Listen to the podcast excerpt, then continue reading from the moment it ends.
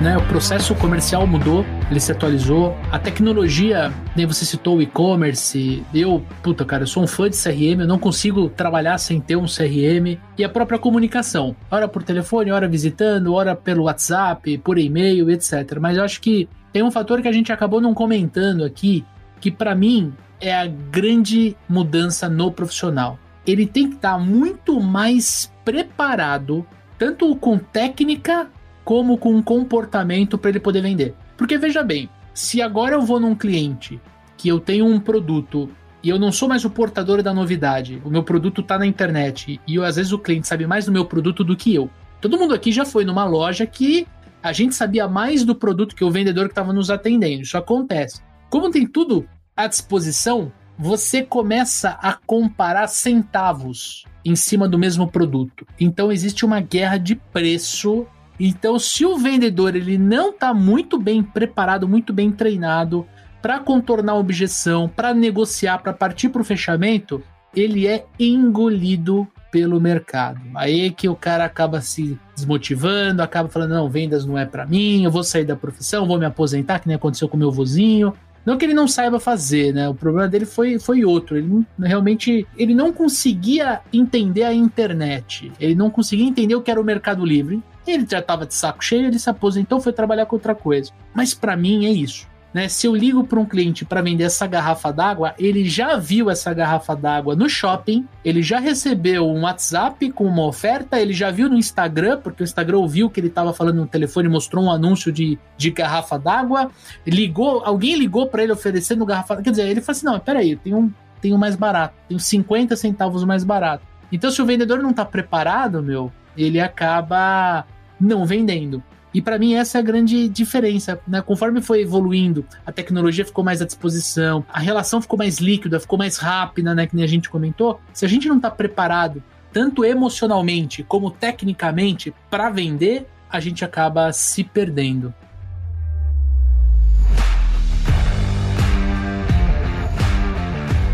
Olá, super vendedores, tudo bem?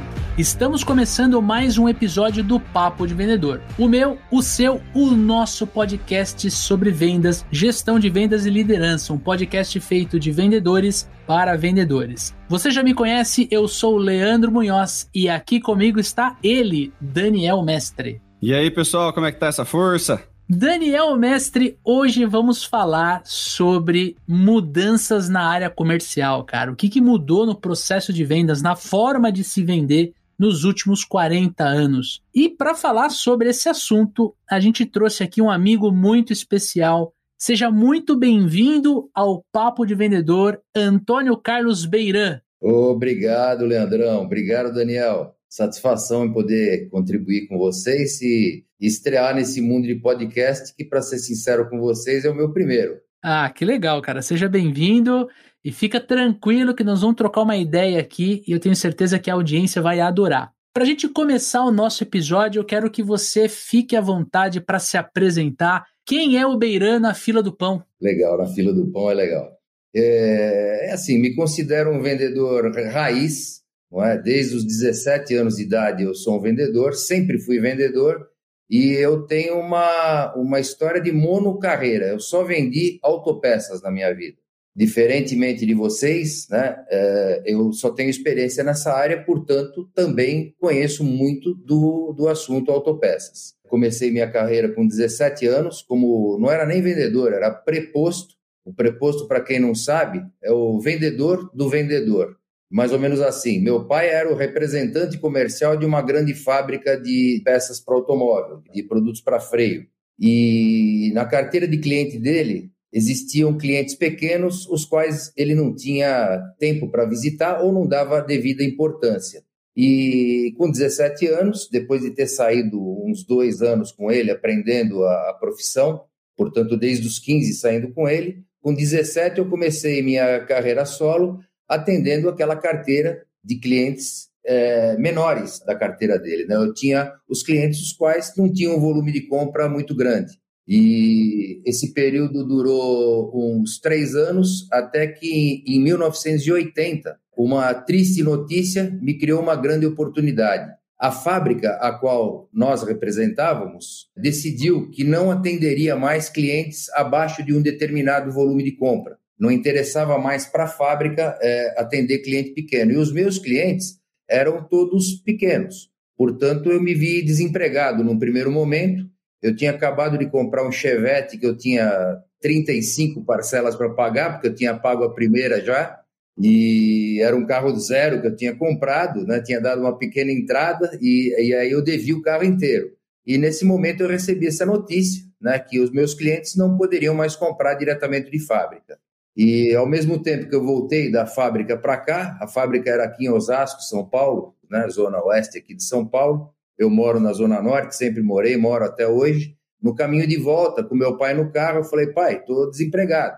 É? Mas no mesmo instante surgiu a oportunidade de eu comprar da fábrica uma quantidade maior e fazer a venda picada para os meus clientes. Inclusive, isso passou a ser uma situação importante para a fábrica, porque eu comprava grandes volumes e distribuía para essas lojas que não tinham potencial para comprar diretamente dela. Portanto, a minha empresa passou, em alguns anos, a ser um dos grandes players é, de distribuição de venda daquele tipo de produto.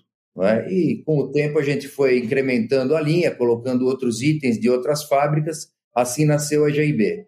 É, completou no ano passado 41 anos, em maio agora de 2022 nós vamos para 42 anos. Que legal, cara, que bacana. Monoexperiência, né? Só isso que eu sei fazer. Mas muita experiência, né? Muita, muita experiência, cara. Sim, de verdade é. E antes da gente entrar de cabeça na pauta, quero dar aquele recadinho para você, você que já nos conhece. Esse conteúdo é trazido para você pelos Super Vendedores. Os Super Vendedores é uma consultoria de recrutamento, seleção e treinamento de força de vendas. Se você é o dono da empresa, diretor ou gerente comercial e precisa de ajuda para expandir ou treinar o time de vendas, escreva para a gente no contato supervendedores.com.br que será um enorme prazer eu e o Daniel Mestre agendarmos uma reunião com vocês. Agora, se você é vendedor, vendedor, escuta o nosso episódio, escuta o nosso programa e quer ainda mais conteúdos ricos, ainda mais conteúdos estruturados em forma de treinamento, conheça a nossa formação Como se transformar em um super vendedor, uma super vendedora. Tem link aqui na descrição deste podcast.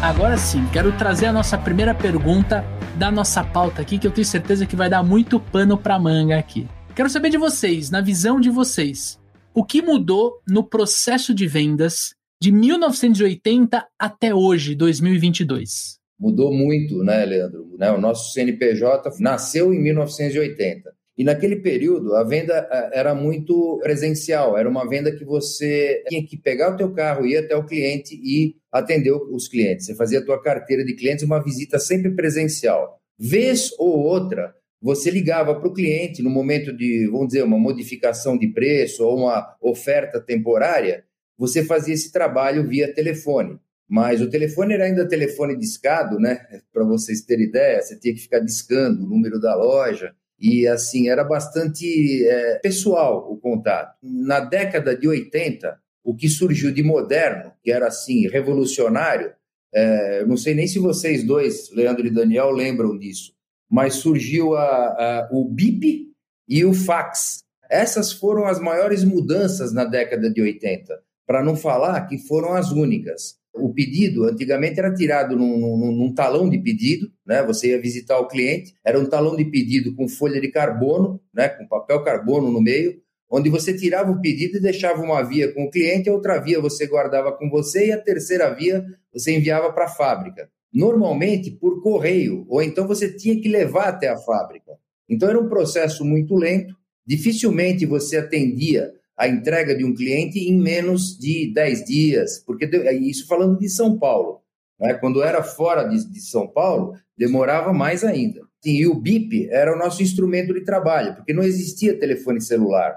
Então, o que, você tinha um BIP que você carregava na tua cinta, assim, grudado na tua cinta, o cliente tinha o número do teu, do teu BIP, ele ligava na central do BIP, me bipava, quer dizer, bip, bip, fazer um barulhinho, eu olhava lá e vinha o recado: ligar para o Daniel dos Supervendedores. Aí eu tinha que parar o carro, né? andava com um monte de ficha telefônica no bolso, parava no orelhão e ligava para o Daniel para poder atendê-lo. Então a venda ela era muito demorada. Um vendedor não conseguia atender mais do que 40 clientes no meu setor, né? Claro que isso varia, variava muito de setor para setor, mas era muito lento, era muito moroso esse processo. E logo em seguida ao BIP, ou mais ou menos junto, surgiu o fax. Também para quem não sabe, o fax era o seguinte: você pegava esse pedido que você tirava, colocava na máquina do, do fax, imediatamente saía lá, vamos dizer, lá na fábrica, no departamento de vendas da fábrica, que era lá na Zona Oeste.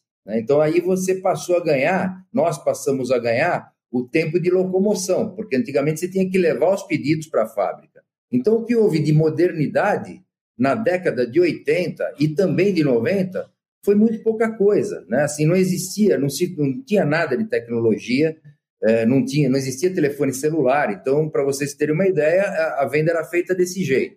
Então, assim, a principal mudança, respondendo tua pergunta, Leandro, foi que a venda passou a ser um, um pouco menos pessoal. O atendimento era muito mais próximo e você tinha uma carteira de clientes muito menores. Hoje, com o advento da tecnologia, um vendedor ele pode atender um, uma carteira de no mínimo duas vezes a, a, a carteira de antigamente, tá? Então é, eu tenho vários vendedores aqui que têm em sua carteira hoje 100, 120 clientes muito bem atendidos.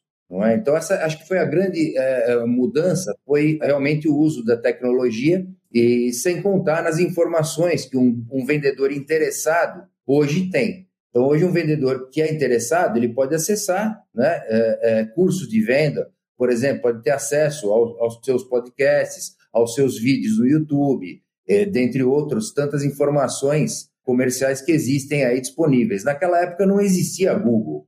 Não é? Então, assim, eu vejo que hoje o processo de venda ele é muito mais rápido e muito mais eficiente. Por outro lado, ele é menos pessoal. Na minha, na minha época, eu conhecia a vida de cada cliente, dos clientes que eu atendia, sabia o nome dos filhos, da esposa, do cachorro. É, hoje, a coisa é muito mais rápida, é menos pessoal, mas é muito mais abrangente e um vendedor tem condição de ganhar muito mais porque atende muito mais clientes. O básico eu acho que é isso, é, realmente é o, é o que a tecnologia proporcionou de condições para um vendedor interessado progredir. Cara, pegando um gancho no que você falou, Beira, realmente, na década de 80, 90, a relação entre o vendedor e o cliente era uma relação muito mais próxima. Inclusive, o vendedor, ele era o portador da informação. Na minha visão, eu comecei a vender 2000 e alguma coisa, eu acho que a grande mudança é essa, na minha visão, tá? Nos anos 80, 90, até os anos 2000, ali, comecinho dos anos 2000, o vendedor, ele era o portador da informação. Então, quando eu saía de, por exemplo, tô dando exemplo, tá? Eu saía de São Paulo para fazer uma visita em Sorocaba, no Daniel, ele provavelmente ia conhecer o produto que eu estou vendendo através do Leandro.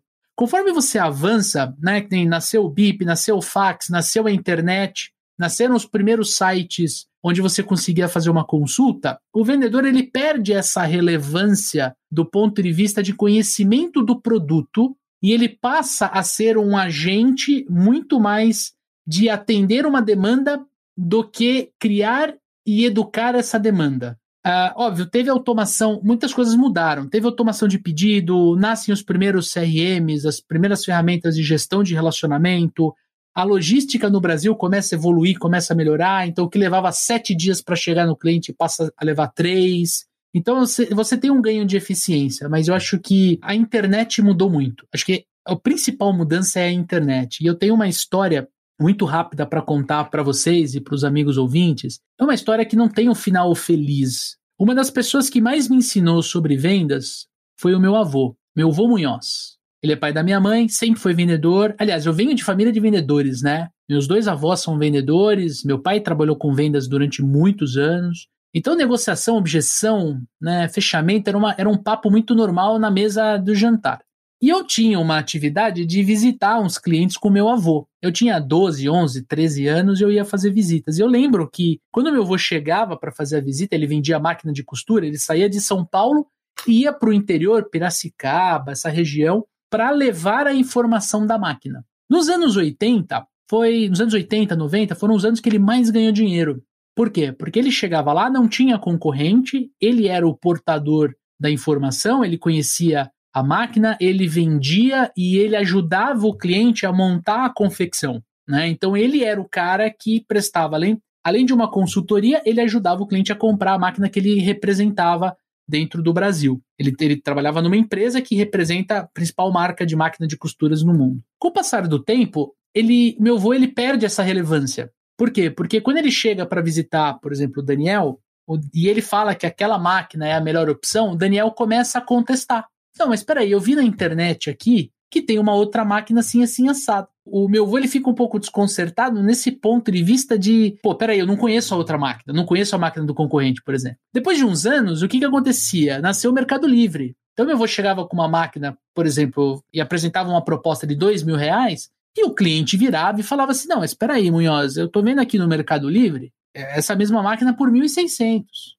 Por que essa diferença de preço? Eu lembro, gente, como se fosse hoje. Meu avô voltando, ele falou: Meu, descobre o que porra que é essa de Mercado Livre aí, que eu preciso entender o que, que tá acontecendo. Que ele não sabia o que era, nem eu, depois eu descobri ajudei ele, mas ele perde essa relevância. E com o passar do tempo, óbvio que meu avô já tinha uma idade mais avançada, ele, ele tava, já estava de saco cheio, vamos ser sinceros, ele resolveu se aposentar. Então, por isso que eu falei que não é uma história com final feliz, porque ele acabou não se atualizando, acabou se aposentando, indo para outro segmento. E, para mim, essa é a principal mudança. A gente deixa de ser o portador da notícia, a gente deixa de levar o conhecimento para o cliente e a gente passa a ser um agente dentro da cadeia de, de consumo daquele produto, né? E você, Dani, o que, que você acha, cara, que mudou aí dos anos 80 para cá? Eu nasci em 85, né? Então, dos anos 80 e 90 eu tenho muito pouco para falar do, da área comercial. Comecei a vender mais de verdade nos anos 2000. Mas eu sou para internet. O começo ali, carreira na área comercial, tinha internet, tinha e-mail, né? Mas não tinha tanta comunicação online quanto hoje, né? Tinha alguns clientes ali que você tinha o Skype, o MSN, mas as pessoas não ficavam conectadas o dia inteiro. Você dava pulo de alegria quando o cliente ficava online, tentava falar com ele e tal. Mas era principalmente Nextel, né, cara? Você, aquele barulhinho que te acordava, né? Você ouvia o barulhinho do Nextel dormindo. Aquele negócio ficava pri, pri, o tempo inteiro na sua orelha, você ficava meio louco. Naquela época, já existia um celular, era caro você ficar ligando, principalmente para outras cidades, né? Eu também trabalhava com, com autopeças, trabalhava em distribuição de pneu aí. A gente vendia muito para outras cidades. Não era barato, né? Você ligar de celular para celular para falar com o cliente. Quem tinha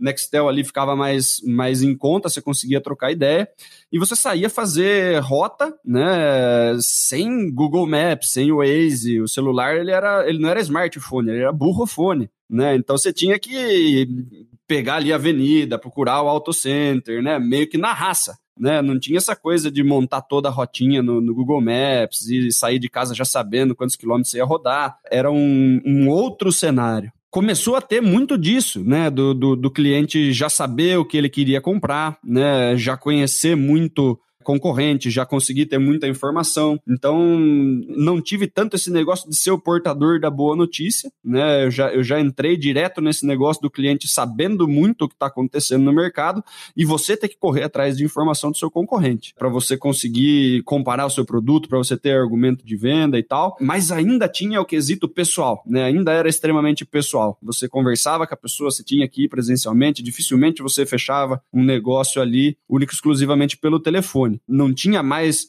essa vantagem de eu conheço o produto e eu vou ensinar, né? O mercado já estava educado, né? Já tinha muita concorrência, as pessoas já, já recebiam visita de tudo que é de tudo que é fornecedor. O lance era como você conseguia se relacionar com o cliente do outro lado, né? O, o, o fator humano ali ainda ainda estava muito envolvido, você se relacionar com o cliente, você conhecer um pouquinho do mercado dele, o que, que ele precisa, se ele valoriza mais preço, se ele valoriza mais é, forma de pagamento, entrega mínima, como que funcionava, e você conseguir se adequar aos diferentes tipos de cliente. Tinha que, cliente que comprava volume, daí ele queria preço baixo, tinha cliente que queria usar o seu estoque, aí o problema dele era mais o frete, você tinha que fazer um, algum jeito de, do frete do frete valer a pena para ele e entregar na velocidade que ele precisa. Então você precisava muito da, da investigação de necessidade. Cada cliente tinha uma necessidade específica. Apesar de todo mundo estar tá comprando pneu, você tinha que entender de que forma você vende para cada um desses clientes. E depois eu migrei para consultoria e a coisa era mais consultiva. Né, mas na época que eu trabalhei, principalmente com autopeças, era, não era tão online o negócio, mas tinha a facilidade de, de Nextel. E os smartphones ainda não ajudavam tanto os vendedores externos aí na, na criação de rota e identificar caminho, né? Saber onde tem, fazer prospecção. Cara, era entrar na lista telefônica, procurar os auto centers, né? Pegar endereço,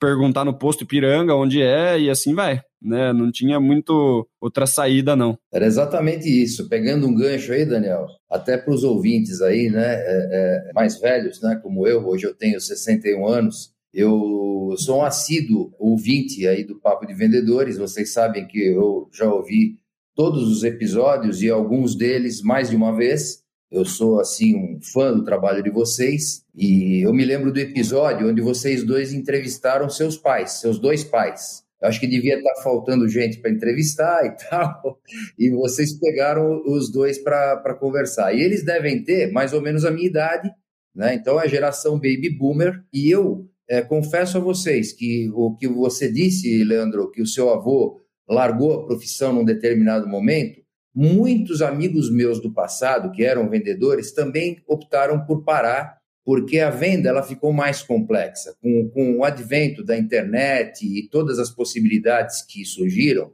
os vendedores raízes, como eu, como o pai de vocês, e um ou outro ouvinte aí que porventura tem a minha idade, existiu aí uma dificuldade da, da nossa geração, da minha geração, entender e, e se adaptar a tudo isso. No meu caso, o que me ajudou muito me ajuda todos os dias, é, eu esqueci de, na apresentação de, de, citar eu tenho quatro filhas. E essas quatro filhas, é, a, a mais nova, 23, a mais velha, a 23, não, 25, e a mais velha, 37. Elas me ajudam muito nesse processo de atualização. Uma delas trabalha no Google, uma empresa pequena aí que vocês devem conhecer. Tem um cargo super bacana lá, e ela, elas todas me ajudam muito a me, a me atualizar.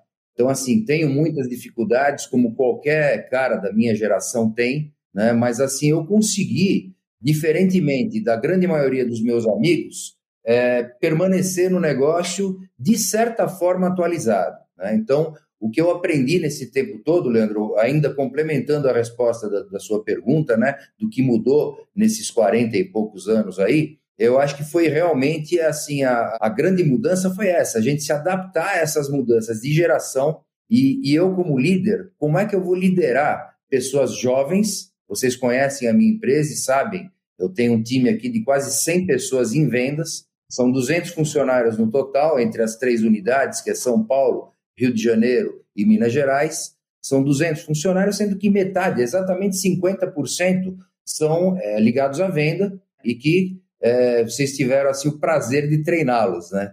É, recentemente. Então, vocês sabem o que, o que a gente passa aqui, né? Na a função de um líder como eu, um um líder baby boomer, é acreditar nessa nova geração, nessa molecada que vem aí, cheio de criatividade, cheio de novas ideias, com uma velocidade de raciocínio muito grande, mas em contrapartida, com uma dificuldade muito grande de se relacionar no pessoal, pelo lado pessoal. A minha filha que trabalha comigo, a Nicole, ela não fala, é difícil você falar no telefone com ela. É no máximo WhatsApp. E uma conversa com ela por telefone não pode demorar mais que um ou dois minutos. É o tempo de, deles, não estou dizendo da minha filha, não, o tempo desses jovens me parece muito melhor utilizado do que eram na minha época. Né? Eles não vivem só para trabalhar. Os jovens de hoje eles têm, eles têm outras é, expectativas de vida. E, sinceramente, eu acho que eles vivem muito melhor do que nós vivíamos lá na nossa época lá atrás. É? Eles conseguem velocidade de, de, de, desempenho profissional, não só na posição de vendedor, né? mas quantos, quantas pessoas jovens você vê hoje montando uma startup e, de repente, em alguns anos, ele se transforma num unicórnio e, assim, rápido, consegue investimento de fundos grandes, né? E conseguem vender bem sua, sua ideia.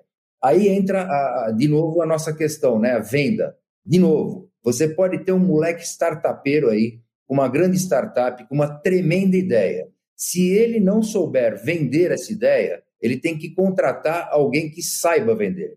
Se ele não fizer isso, ele não vai sair do lugar. As grandes ideias, se não tiver um grande vendedor na frente, elas morrem.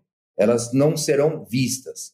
Então, voltando a falar da minha empresa, a minha principal é, missão hoje é gestão de pessoas, liderar essas pessoas, dando autonomia para elas trabalharem, para elas desenvolverem suas habilidades. Né? A pessoa mais velha da empresa sou eu, é muito jovem, vocês conhecem, especialmente o time de vendas é muito jovem. E com isso, é, é o, o, eu acho que o que o líder de hoje, baby boomer como eu, tem que fazer é realmente botar fé nessa molecada e fazer com que eles façam uso da liberdade, para que eles façam uso de todas essas ferramentas que hoje existem e, e, que nós, baby boomers, não sabemos utilizar, pelo menos não na velocidade que eles sabem. Então, acho que a, a verdade, esse, esse período todo de vida aí da minha empresa, são 41 anos, né? agora 42, e a gente completa agora em maio, e o sucesso da empresa se deve realmente em saber fazer a integração e a união das pessoas de diversas idades. E, e hoje, para a gente tocar a coisa, a venda passou a ser muito mais digital, vocês sabem disso, né?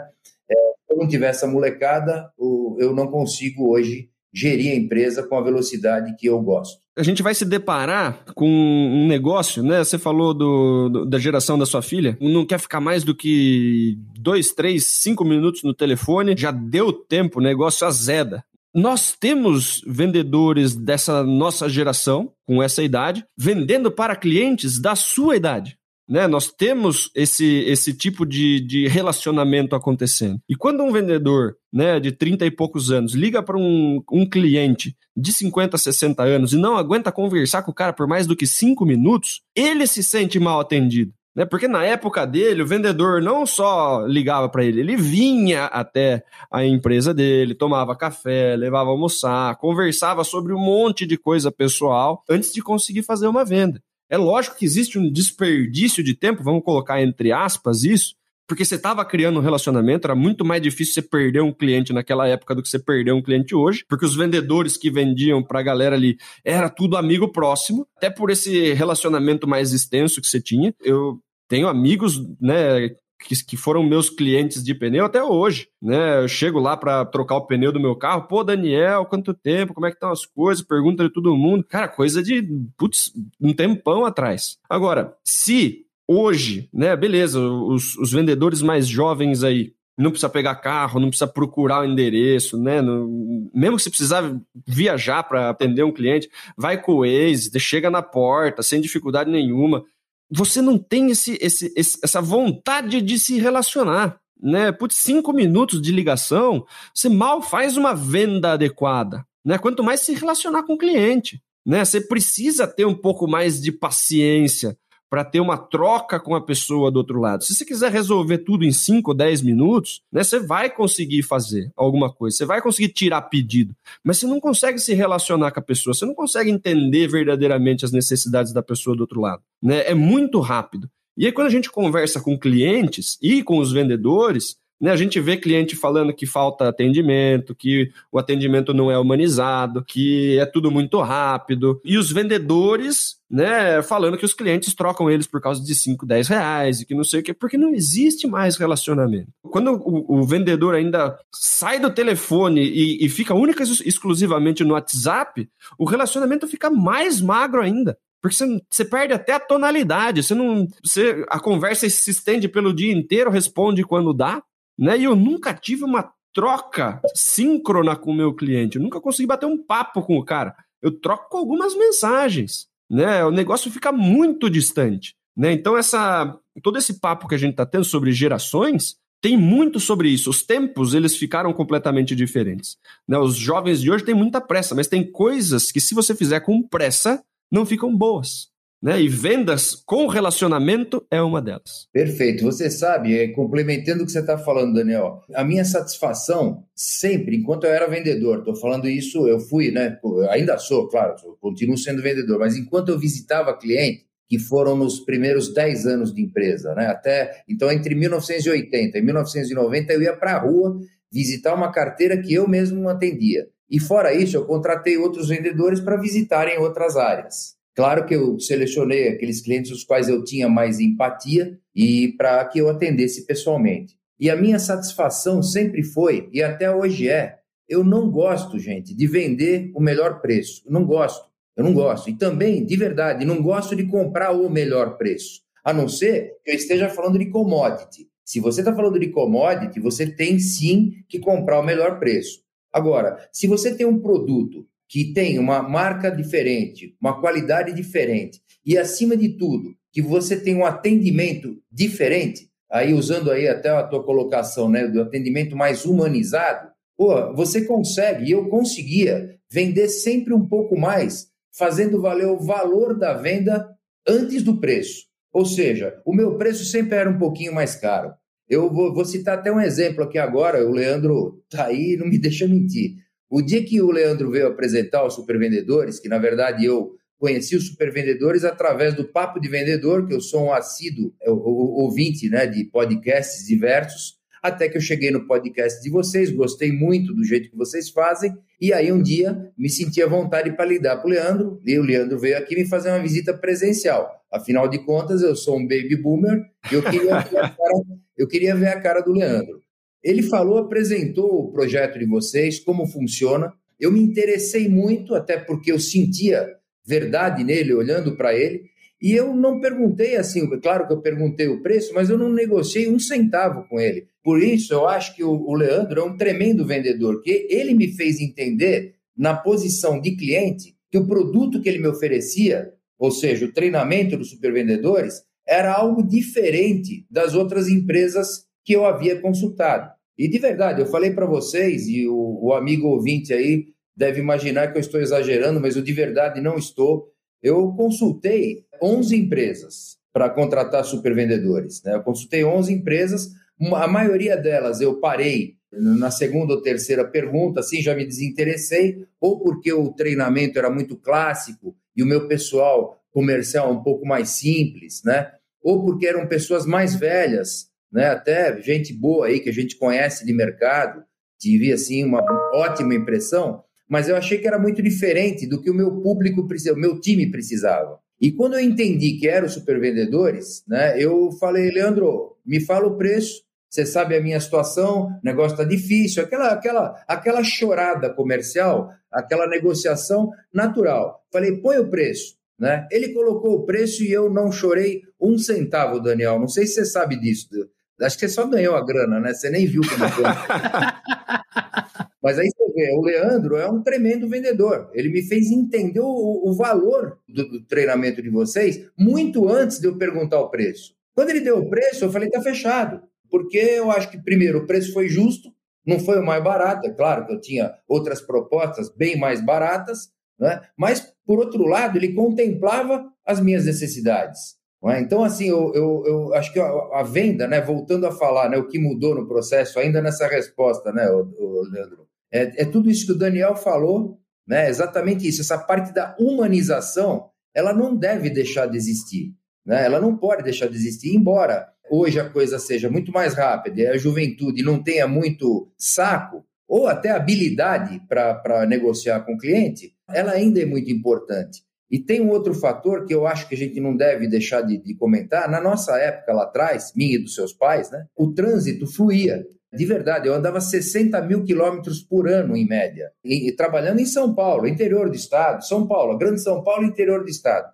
As visitas eram muito rápidas, porque o trânsito andava. Por outro lado, por outro lado eu não tinha um Waze. Eu, muitas vezes, quando ia visitar um cliente novo por indicação, eu abria um, um guia né, e fazia uma caneta e ia seguindo o, o caminho do, do, do, guia. Os mais antigos aqui devem saber o que, o que eu estou falando. Os mais jovens não fazem nem ideia. Claro que hoje você tem a facilidade do Waze e de saber em quanto tempo você vai fazer aquele roteiro e vai chegar naquele cliente. Na minha época você não sabia. Em contrapartida, o trânsito andava rápido, eram muito menos carros, né? É, nós já falamos, né, que o, o, meu negócio, que o nosso negócio é autopeças, né? E hoje a população de automóveis né, a nível nacional ela é mais de 10 vezes maior do que era em 1980. Em 40 anos, ela se tornou 10 vezes maior. Então, nossa frota de carro hoje, de automóveis de passeio, cerca de 45 milhões de automóveis. Né? E hoje também, complementando, a gente trabalha com motopeças, há menos tempo, há 12 anos, a gente distribui motopeças também, e motopeças a gente tem uma frota hoje circulante nacional de 12 milhões. Então, é assim, cresceu a possibilidade, assim, o consumo, né, o volume de negócio cresceu muito, em contrapartida, dificultou muito a visita presencial. Hoje, para o Daniel sair lá de Sorocaba e vir fazer uma visita aqui para a gente, ele tem que programar muito bem, porque ele pode demorar uma hora na estrada, né, para chegar em São Paulo, e duas horas da, do início da marginal até aqui na GIB, que é aqui em Guarulhos. Né? Então ele pode demorar três horas uma viagem dessa aí. É fora o custo, né? Se você faz uma visita dessa e não consegue nenhum tipo de negócio, não consegue ser atendido, o vendedor externo ele lida com uma questão de custo envolvido no deslocamento que também é brutal. Exatamente.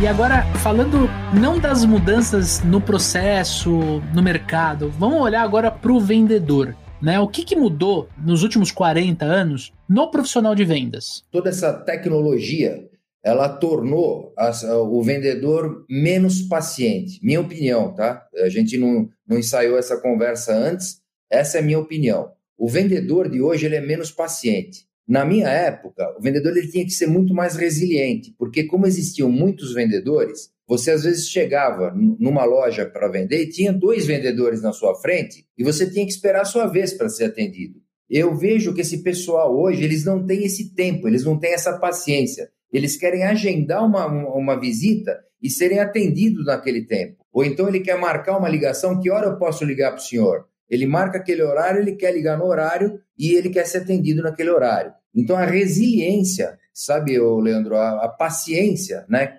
digamos, já, que o vendedor tem que ter para lidar com um cliente que não atende de medo. Tem um cliente problemático, né? Que tem muito cliente simpático, todos nós temos aquele cliente que dá prazer em ligar ou prazer em visitar, e tem aquele outro que não é tão agradável assim, que é um cara chato, exigente, que não valoriza o seu tempo, deixa você esperando na recepção. Então, o nosso, o pessoal vendedor raiz, como eu, a gente tira isso de letra. Hoje, por exemplo, se eu tiver que vender para alguém, eu fico na recepção da empresa, mexendo no meu, no meu WhatsApp, eu fico lendo alguma coisa, eu não me incomodo com o tempo, porque eu consigo transformar esse tempo da minha canseira que eu estou levando em vantagem competitiva na hora que eu sento na frente do, do, do comprador. Eu consigo fazer isso. Eu valorizo aquele tempo, eu falo, pô, eu estou gastando uma hora aqui sentado, eu gastei mais uma hora para me locomover até aqui, esse cara está tomando duas horas do meu tempo. Eu não vou desperdiçar essa venda, eu vou valorizar esse tempo e vender meu peixe de uma maneira que o cliente se sinta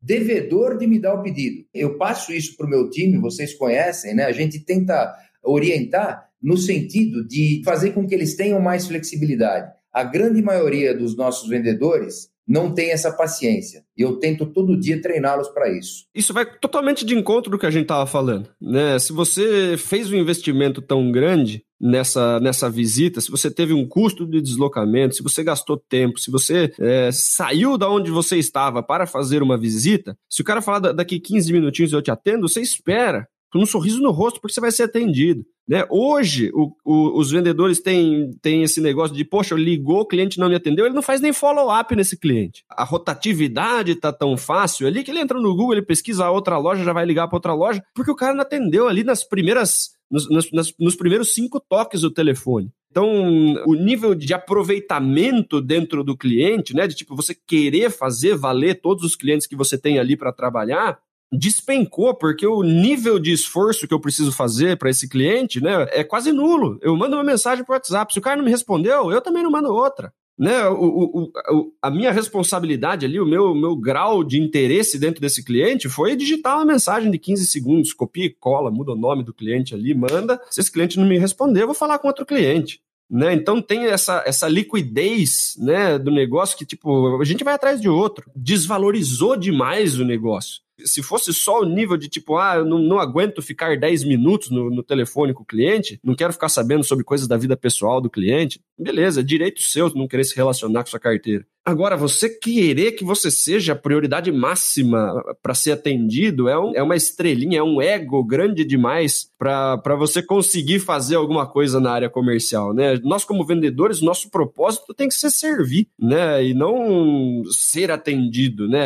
Nós temos que atender o cliente. Né? Lógico que precisamos fazer o nosso tempo valer. É óbvio que a gente precisa fazer o nosso tempo valer. E que com todas essas tecnologias que vieram dos anos 80 para cá, a gente consegue ter uma produtividade muito maior, falar com muito mais clientes por dia e tal. Mas a gente não pode menosprezar cliente, o cara não me atendeu, não vou ligar para ele mais. Esse reizinho da nova geração, ele também tem ali alguns aspectos que são extremamente prejudiciais para o próprio vendedor. Né? Hoje, a minha empresa ela tem um e-commerce, né? A gente chama de online, é um e-commerce onde o cliente tem lá a senha dele, ele tem acesso a toda a nossa linha de produtos com foto, descrição, número original, disponibilidade de estoque, preço e tudo. Ele tem tudo, as ofertas, ele tem tudo ali. Então, a venda que outrora era muito mais presencial, hoje ela existe muito por telefone. Então, eu tenho vendedores internos que a gente chamava no passado de televendas. Né? Isso foi uma novidade grande lá atrás, e na, na década de 90, a gente começou a montar esse time interno. E os clientes, no primeiro momento, eles não gostavam muito de receber eh, um telefonema de um vendedor. Ele queria visita presencial.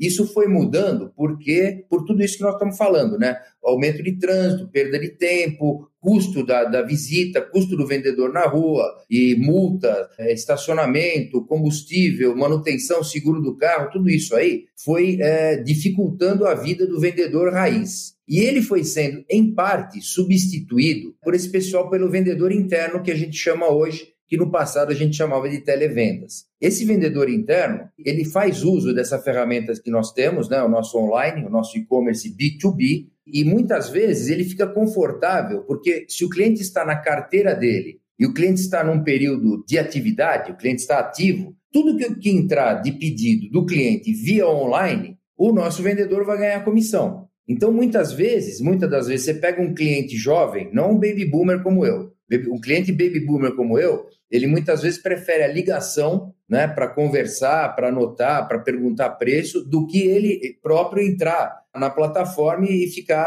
verificando. Ele tem mais dificuldade com isso. Você pega um cliente jovem, né, um cliente aí da faixa da idade de vocês, entre 30 e 40 anos, ele já tem mais habilidade com isso. Então, muitas das vezes, o próprio cliente prefere fazer a compra via online. Ele ganha tempo com isso. O que, que mudou no profissional eu acho que assim, essa adaptação não quer dizer, não existe certo ou errado. Eu acho que o que funciona é um modelo híbrido. É a resiliência do vendedor, a paciência em não ser atendido naquele momento que ele gostaria de ser, e de muitas vezes ele tem que fazer uma, duas ou até três ligações para ser atendido, às vezes mais que isso. Ouvir não, que é uma habilidade né, que o vendedor tem que ter, seja ele moderno ou antigo, é uma habilidade do vendedor ouvir não e falar: uma hora eu vendo para esse cara, eu vou ouvir três nãos, né? Ou dez nãos para ouvir um sim. Essa é a vida do vendedor. Então, contando com as facilidades tecnológicas hoje, muitas das vezes o vendedor interno ele pode se acomodar. Então, um trabalho muito grande que a nossa equipe de supervisão e de gerência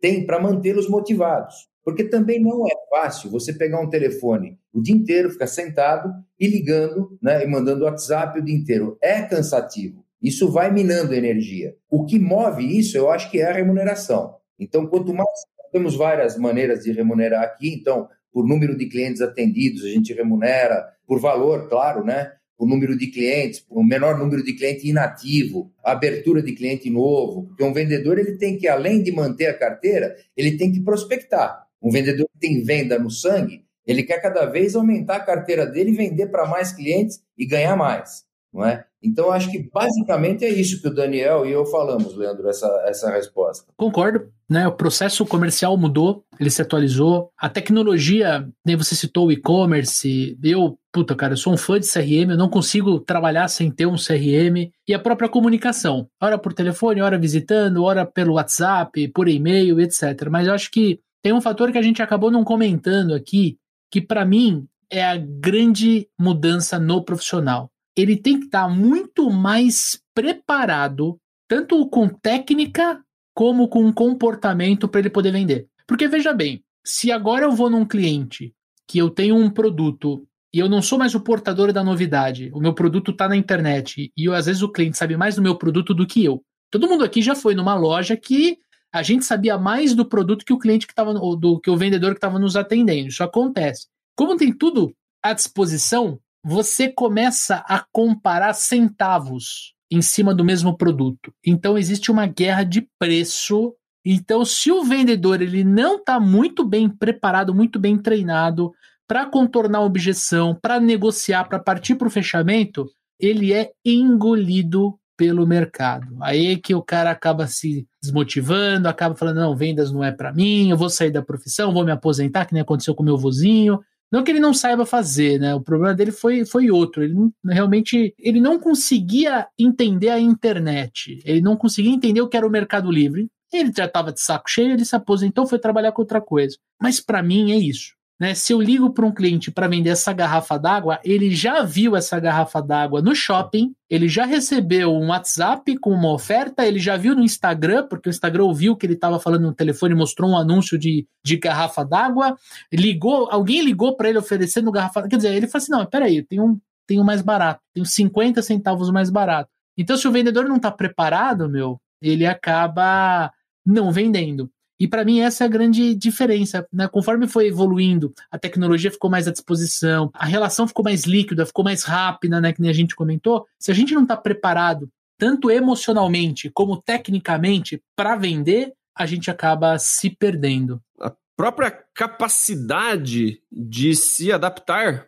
é uma coisa que está dentro do negócio do vendedor, né? Porque o vendedor de hoje, né, o, o, vendedor atual, vamos falar do vendedor dos, dos anos 2020 aqui, né, dos, dos anos 2010 para 2020, dificilmente esse cara ele está em uma empresa só, 10 anos na mesma empresa. Existe a chance? Existe a chance. Legal, quem consegue ter uma carreira, 10 anos dentro da mesma empresa, sensacional.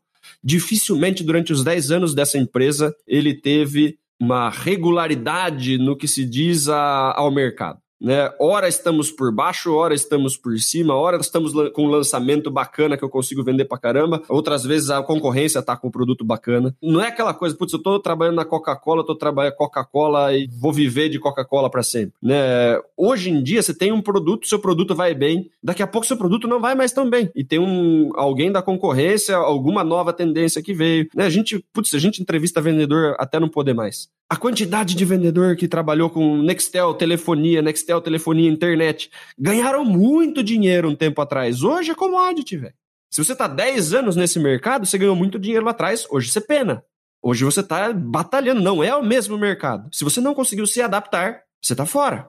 Imobiliário, mesma coisa. Carro, mesma coisa dificilmente você tem um, um, negócio que o mercado é sempre o mesmo, o posicionamento é sempre o mesmo e o negócio vem tranquilo. Se você não sabe se adaptar a diferentes mercados, diferentes preços, diferentes tipos de concorrência, diferentes campanhas de marketing, de, você vai sofrer demais. E o que acontece? Os vendedores pedem para sair. E aí o cara tem um ano de experiência em uma coisa, outro ano de experiência na outra. O cara não consegue ficar três, quatro anos vendendo a mesma coisa, né? Por dificuldade de se adaptar ao negócio. Né? E aí a gente tem aqui, né, coisa que todo mundo que está ouvindo a gente passou. Sofremos aqui a pandemia do coronavírus. Muita coisa ali, teve vendedor, cara, teve vendedor que a gente conversou, né, Leandrão? Ah, não, vou esperar passar a pandemia para voltar a visitar meus clientes. Você fala, cara, como esperar passar a pandemia, cara? Você sabe quanto tempo vai demorar a pandemia, velho? Porque, ah, não, não, não, não gosto desse negócio de vender por Zoom, não. Cara, como assim? Você tem que se adaptar na velocidade da luz, cara. Se é o jeito que você tem para conversar com seu cliente, você tem que ir para lá. Daqui a pouco a gente tá vendendo no metaverso, né? Tá chegando, o negócio tá batendo na porta ali, né? Vai ter gente que vai resistir. Ah, não, esse negócio não vai rolar. Tinha gente que não queria vender por redes sociais, né, Leandro? O Leandro é um cara que veio que tem uma, uma, carreira grande dentro do marketing digital. Ah, não, vender pelo Facebook, vender pelo Instagram, que é isso. Porra, hoje quanto faturam essas plataformas? Se você nega a entrada, se você, se você é um cara resistente à mudança, você vai sofrer demais na área comercial, porque na, nos anos 80, imagina um cara fazer, ah, não, não vou passar por fax, não, não sei se vai chegar certo, vou lá entregar o pedido, eu vou pôr no correio, né? Se você tenta resistir à mudança, você tá ferrado, cara. Vamos falar da internet pra cá? O jogo vira a cada 3, 4 anos, tem muita coisa nova acontecendo. Se você for resistir a cada uma dessas mudanças, vai sofrer demais. O vendedor bom hoje, ele precisa ter muita coisa do vendedor raiz que o Beiran tava falando aí, saber se relacionar com o cliente, saber conversar, ter paciência, precisa saber das tecnologias, precisa conseguir vender por diversos tipos de canais e precisa ser um cara adaptável. Além da resiliência. Não, os vendedores vão tomar para sempre, esqueça, não vai vir tecnologia que vai tirar o não da nossa frente.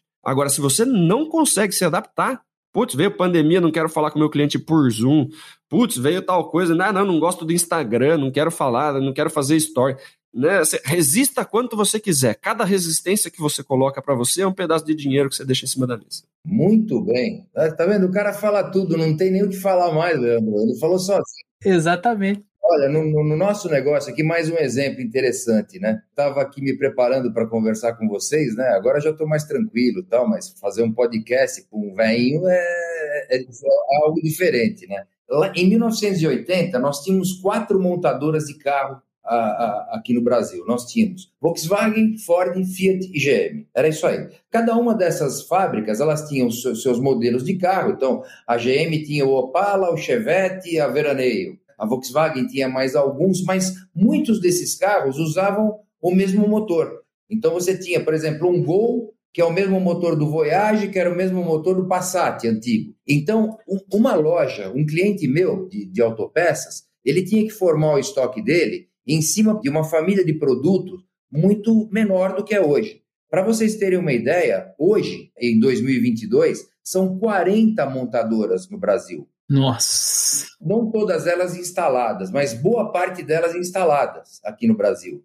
Né? Então, assim, muitos que só é, importam os carros e vendem aqui e muitos que estão é, produzindo aqui. Acho que a gente pode falar nome, né? A Hyundai, ela começou só importando produto, e, de repente, ela, ela montou a fábrica aqui, começou a produzir e, em alguns meses aí ela bateu o recorde de venda com o HB20. Vendeu mais HB20 em algum momento do que um Onix. Depois a GM retomou a posição e tal. Mas vocês vejam como o estoque de um cliente nosso, que antes tinha que se preocupar com quatro montadoras, hoje são 40. Então, se o mercado não segmentar e nascerem as lojas especialistas ou em algumas marcas, né? Então, vamos dizer, você tem uma loja especialista em, em Renault, Peugeot, Citroën, né? nas marcas francesas, por exemplo. É, começou a existir essas movimentações no, no mercado. Então, o meu vendedor ele tem que estar preparado para atender hoje esse universo de clientes. Tem uma vantagem muito grande aí.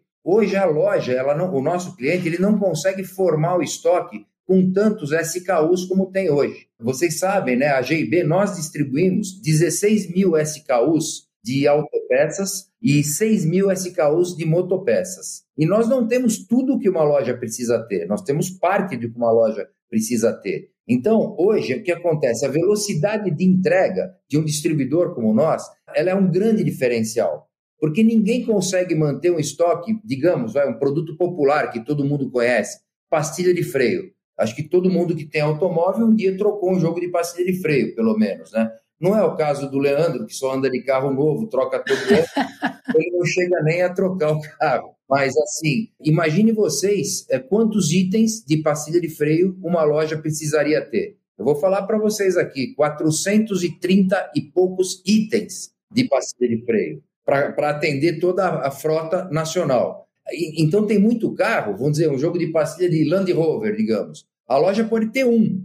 Então, quando ela liga para o distribuidor, ela quer comprar mais um. Ela não tem coragem de colocar um item desse caro e que vende ocasionalmente. O que vende mesmo, a gente sabe o que é. Né? É Onix, Gol, é HB20. Isso aí sim a loja tem um estoque regulador razoável. Então, entenda a, a, a oportunidade que a nossa equipe de venda tem em, em, em oferecer um serviço rápido, como nós oferecemos, eu tenho muito orgulho disso. Nossa empresa é muito rápida, é muito eficiente, presta um serviço muito bom e eu entendo, de novo, isso como valor. Eu não preciso ter o melhor preço, nós precisamos ter o melhor serviço. Muitas das vezes, você atendendo o cliente em, em 24 horas, que é o que a gente atende, e às vezes menos que isso até, né? aqui na Grande São Paulo, se o cliente pedir até 10 horas da manhã aqui, é, ele, ele recebe a mercadoria no mesmo dia. Né? Recebe no período da tarde. Se pede à tarde, recebe no outro dia de manhã. Então a nossa entrega é muito rápida, a nossa logística é perfeita. Portanto, o meu vendedor tem a obrigação de mostrar para o cliente que essa, essa eficiência vale alguma coisa a mais. Pode não valer 10% a mais num, num produto tido como commodity, que é o caso de pastilha de freio, né? Todo mundo conhece o preço. Se o carro do cliente tá lá, né, Beiran, e o cara vai perder de atender o, o cliente porque ele vai no, no outro que ele consegue resolver o carro hoje ainda, vale o cliente atendido, pô. Senão ele perde um cliente por, tá, por não ter o negócio no stack. Né, Daniel, que você vendia pneu, você me falou que quantas vezes você pegou meia dúzia de pneus, colocou no seu carro e foi levar pro, pro teu cliente do outro lado da cidade. Porque você era um vendedor, embora mais moderno, você é um vendedor raiz. Você punha no teu carro o pneu porque a, a, a, empresa a qual você representava teve algum problema de entrega, não conseguiu entregar no dia que você prometeu, e o teu cliente tinha um carro desmontado lá esperando os pneus. Você colocou no teu carro e foi levar. Você fez isso várias vezes. Então, acho que o vendedor ele tem esse papel importante. Ele, ele sempre vai ser reconhecido como, como um bom ou um mau vendedor. Então, cabe a nós, empresários, né, formarmos um time que saiba fazer valer essas diferenças. É, eu me proponho a fazer isso. Perfeito, sensacional. E antes da gente partir para o final do nosso episódio aqui, quero dar alguns recadinhos. Primeiro, você que está nos ouvindo no Spotify, já vai lá no Papo de Vendedor. Agora você consegue dar uma nota para gente ali. É, clica no nosso logo, vai para a página inicial do Papo de Vendedor e ali em cima você pode dar até cinco estrelas. Daniel Mestre, qual é a nota que o amigo ouvinte tem que dar? Cinco estrelas, porque a gente chamou um vendedor raiz para fazer o programa com a gente. Exatamente. Segundo recadinho, gente, você tá gostando desse episódio? Então faz o seguinte, cara, compartilha pelo WhatsApp com dois, três amigos, manda pra galera Baby Boomer, manda pra galera vendedor raiz esse episódio aqui que eu tenho certeza que vai fazer sucesso, que você vai se dar bem compartilhando conteúdo de qualidade. E por último, a gente quer relembrar que todo episódio tem sorteio de um livro patrocinado pela Literary Book. Exatamente. Você que está ouvindo esse episódio no lançamento, vai lá no Spotify. Segunda-feira, meio-dia, sai o post, a publicação deste episódio. Vá lá, deixa um comentário com o que você mais gostou do episódio e não se esqueça de marcar três amigos, marque três arrobas, que no domingo Daniel Mestre entra lá e escolhe a melhor frase, o melhor comentário para a gente mandar um livro para vocês. Combinado?